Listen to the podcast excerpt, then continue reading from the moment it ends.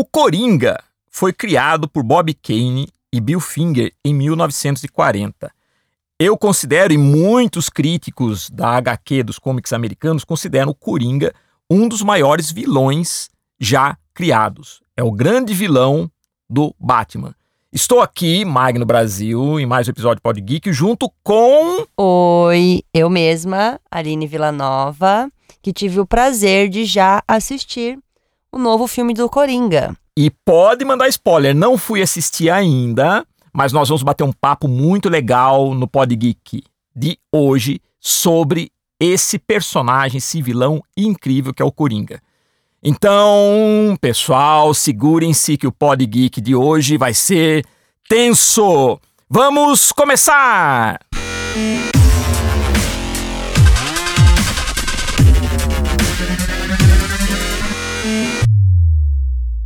Aline, você foi assistir o filme do Coringa. Você voltou tensa, você voltou animada, você voltou eufórica. Fale pra gente o que você presenciou naquela tela que mexeu tanto com você. Olha, é, é difícil expressar em palavras, porque é, é uma, um misto de sentimentos. É um filme realmente muito tenso, né? E é muito diferente de qualquer filme de super-herói ou, ou vilão, anti-herói que a gente tá acostumado a assistir, né? É, até porque tem meio que um padrão, né? A gente Sim. tem um padrão no cinema, tanto da DC quanto da Marvel, mas eles foram para um tema totalmente diferente, assim, muito mais sombrio, muito mais é um adulto. filme mais psicológico. Com né? certeza absoluta. Você não vai ficar esperando muito porrada, tiro e bomba, sabe? É uma coisa muito mais psicológica, que mostra muito mais qual a mente dele mesmo, sabe? Como é a mente, como é a doença, as doenças que ele tem, né? Como que como que ele se tornou tão louco ao ponto de se tornar Sim. o Coringa e tudo mais, como foi o processo de tratamento dele, como era a vida dele antes, né? O trabalho dele, a vida social dele com mãe, essas coisas, mostra a família dele. Então, é. É bem tenso mesmo, é bem isso, assim. E as cenas, o enquadramento foi muito legal, assim. Eu gostei do jeito que as, as câmeras pegam o, o personagem, sabe? Focam no rosto dele e as caras que ele faz, as poses, assim, são bem. Como que eu posso dizer? É incomodante. Eu, eu- não fui assistir ainda o filme, mas já tem algumas informações muito interessantes sobre o filme. Aliás, antes do filme ser lançado, já estava gerando vários comentários, né? É um, é um- eu acho que é um filme digno realmente do, do Coringa. O, o ator Joaquim Fênix, ele teve que se submeter a um regime para emagrecer, porque diz que tem, ele tem uma expressão corporal lá explorando bem esse lado dele ser magro, segundo o que a Demais. crítica falou. Uhum. E você também presenciou no filme, é verdade isso? É, ele tá muito, muito, muito, muito magro. E ele passa muitas cenas sem camisa, né? Muito tempo sem camisa. E ele faz umas performances, umas danças, assim, bem, bem louca mesmo. Ele é um Pare- ator brilhante, né? É, ele parece que é loucão mesmo. Ele passa toda a loucura. Você sente a loucura dele. Você se incomoda de ficar olhando pra ele. Você fica meio apreensivo, assim, só de olhar pra ele, de olhar a forma que ele se movimenta, que ele olha pra câmera, que ele tá olhando pra você. Aquilo causa uma. É, é, uma- o um Coringa sentimento. é um personagem perturbador. Você falando Sim. isso, porque a gente, a gente. Era difícil a gente imaginar um ator melhor que o Heath Ledger, que já faleceu, que aquele Coringa também é incrível. A gente não imaginava que seria possível um É. outro ator chegar no mesmo nível, né? Eu acho que ele conseguiu. Eu acho que ele conseguiu pelo fato de que ele usou muito do que o Heath Ledger fez, sabe? Tipo, ele estudou sobre ele, ele estudou sobre o, quais foram os estudos que ele teve para se tornar o Coringa que ele fez. Então, ele usou muito daquilo, do, do jeito que ele dançava, do jeito que ele se movia, para se basear, porque ele sabia que aquilo tinha dado certo. Então, ele fez isso e tornou mais aterrorizante ainda. Ele conseguiu melhorar o que já estava muito bom. Dizem que a, a- a atuação do, do Heath Ledger mexeu muito com ele, né? Fazer o Coringa mexeu muito com ele, que talvez tivesse contribuído até para a morte dele. Não, né? Algumas pessoas falam, né? Que, É, que ele ficou tão perturbado, né? É. porque é um Não personagem. é nada confirmado em si, Sim, mas, sim. né? Todo ator, quando ele vai fa- fazer um papel, ele tem que emergir no personagem, né? E aí acaba, como é uma pessoa que tem uma. uma mexe com, totalmente com a mente, né? É, acaba mexendo com o ser humano, não, tem o- como não. O Coringa, ele é realmente um personagem perturbador, psicopata.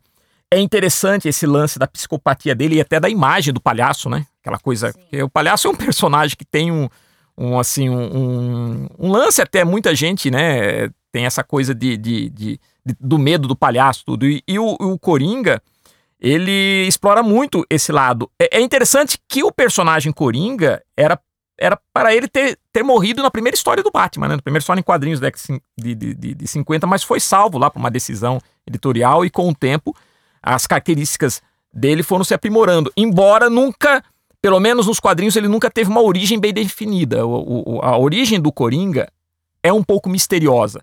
É. algumas histórias tentam né, a, a, é, trazer uma, um, um, assim, uma luz sobre o passado Mas dele. Mas não tem uma oficial em si, né? Exatamente. O, no filme do, do Tim Burton, com Jack Nicholson, na, na, na, década de 90, tem aquela versão do dele cair num, num, num, tanque de ácido, que foi baseado até numa, numa história em quadrinhos também. É, já nesse né? filme é bem diferente disso. Exatamente. A, a, um dos, dos, da, dos quadrinhos que mais exploram essa, esse exploram o Coringa, que é considerado um clássico, é a Piada Mortal do Alan Moore, que também tenta trazer um pouco sobre a, a, a, origem dele, inclusive com a morte da esposa, que era grávida, tudo. E depois não foi aproveitado em outras histórias. No Cavaleiro das Trevas, Frank Miller também. É legal que no Cavaleiro das Trevas, eu acho que a, a, ele mostra bem essa, essa coisa de que o Coringa necessita do Batman, como o Batman necessita do Coringa. Porque o Batman também, se a gente analisar friamente, é um pouco psicopata. Então você tem que ter aí dois personagens que, vamos dizer assim, um vilão à altura do herói, do anti-herói. É, e o Coringa não vive sem o Batman, né? Porque ele precisa de alguém pra... E você sabe que no Cavaleiro das Trevas acontece exatamente isso, né? O Cavaleiro das Trevas, ele... O Batman já está velho, o Coringa tá lá no Asilo Arca, mas quando o Batman retorna e o Coringa vê o, o, o Batman retornando, ele começa a ficar novamente com toda aquela psicopatia, né? A história se desenvolve. Mas assim, você tem alguma cena especial do filme que você acha que mais te perturbou, que você acha que ficou Pode legal? falar spoiler mesmo assim? Esteja à vontade, mesmo que eu não tenha assistido, mas... Olha, para mim, a cena que mais teve. que mais me deixou impactado, que eu até assustei, na verdade, assim, me, até mexeu com o meu físico, com o meu corpo, né? Eu tava. Foi a cena em que ele vai num, num programa de comédia que tem lá em Gotham, né? E ele já tá muito louco, ele já tava virando coringa, ele já tava. já tinha assassinado uns uhum. investidores das empresas Wayne. E aí ele foi chamado nesse lugar porque ele tentou fazer stand-up, porque ele era um palhaço mesmo. E aí o cara desse programa tava rindo da cara dele, chamou ele lá para fazer piada da cara dele. Ele foi vestido de coringa. E aí, ao mesmo tempo, tava acontecendo um protesto na cidade, todo mundo vestido de palhaço, porque todo mundo concordava com o que ele tinha feito, porque falavam que os ricos não estavam nem aí para os pobres. E tava tendo uma greve, tava cheio de lixo a cidade, tava péssimo, tudo péssimo. E aí ele vai nesse programa. E aí ele esculacha os ricos, fala que eles não estão nem aí para eles, que eles veem eles na rua e riem da cara deles e não estão nem aí e tudo mais. E aí simplesmente ele fala: essa é minha última piada. Saca a arma e dá um tiro na cara do cara. Não, perturbador. Foi muito perturbador, porque eu não esperava, eu juro, eu não, não esperava. E aí ele tirou a arma e pô, e é, é muito explícito o filme. Não é tipo uma coisa assim, ah, só mostra um pouquinho. É, é bem explícito. Então, é muito impactante. E ele não tá nem aí se ele vai ser preso, ele não tá, ele senta na cadeira, tira no cara, senta na cadeira, fica dando risada, faz umas dancinhas assim, olha pra câmera. Tipo, não tá nem aí pra hora do Brasil. Nossa, é muito bom, é muito bom. Muito legal mesmo. O final, assim, é é energizante. Tanto que todo mundo aplaudiu de pé, né? É difícil você ir no cinema e o pessoal aplaudir. Aplaudiram de pé, porque foi muito bom. Não, e, e você sabe que o, o, vários atores já interpretaram o Coringa nos cinemas. Na minha opinião, é, até então, o, o, maior de todos, né, o melhor de todos, era o Heath Ledger, sem sombra de dúvida. Mas nós tivemos já, o, o primeiro ator a interpretar o Coringa foi o César Romero, na década de 60.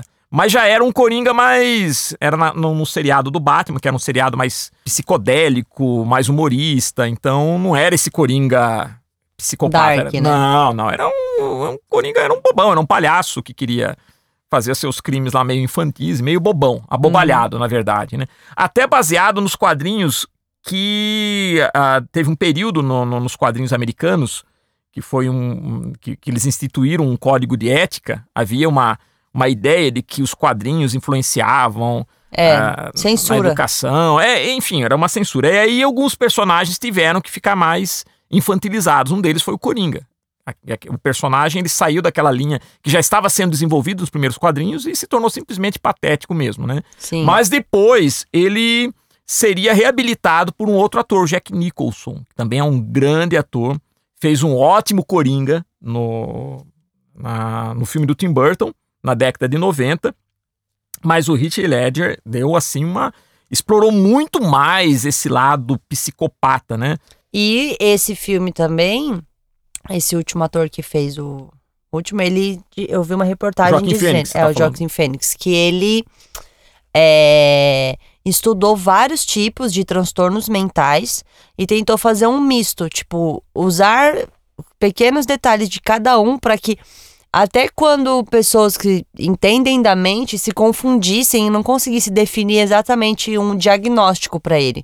Porque ele tem vários tipos, ele não é só psicopata, né? Ele tem aquela doença que faz rir a qualquer momento, ele é meio esquizofrênico, ele vê coisas que não existem, então ele é muito, muito, muito louco. Ele não é louco, ele é muito louco. Explora entendeu? bem, né? Explora lado. muito isso. É um filme parado em alguns momentos, porque fica focando exatamente a, a câmera parada nele, mostrando nele. Você fica vendo a loucura dele de perto, sabe? É uma coisa assim bem intensa mesmo. É, é importante falar isso porque é, é um filme mais psicológico, né? Do que um filme de ação. Com né? certeza. Então, como o pessoal tá acostumado a assistir filmes de super-herói, muita acha ação, que vai chegar lá né? e ver Exato. no. E não então, vai o pessoal encontrar já isso. fica Não vai encontrar preparado para isso. Então já fica o pessoal que tá nos ouvindo.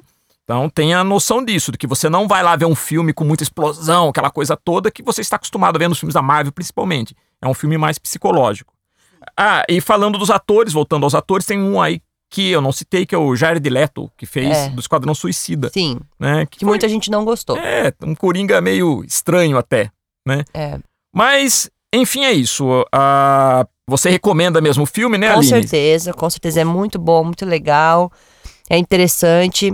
E é sempre bom, gente. Até pra quem não gosta de um filme assim mais de pensar, gosta de filmes de ação, é bom você variar, assim, e conhecer uma Sim. coisa diferente, entendeu? Porque tem conteúdo, tem relevância, mesmo não sendo comum, não sendo o que a gente tá acostumado a assistir. Será que esse filme vai entrar na cronologia DC ou é um filme isolado? hein? Então, é, eles estão querendo agora abrir uma nova linha, né? Mais dark. E, e a, e a abertura disso seria com esse Coringa. Agora, o que veio aí à frente, eu não. Há uma relação não sei, com. não. Você falou que há uma relação, né? Com. Que aparece a. Aparece do os pais do, do Bruce Wayne, né? acon- aparece. Ó, outro spoiler.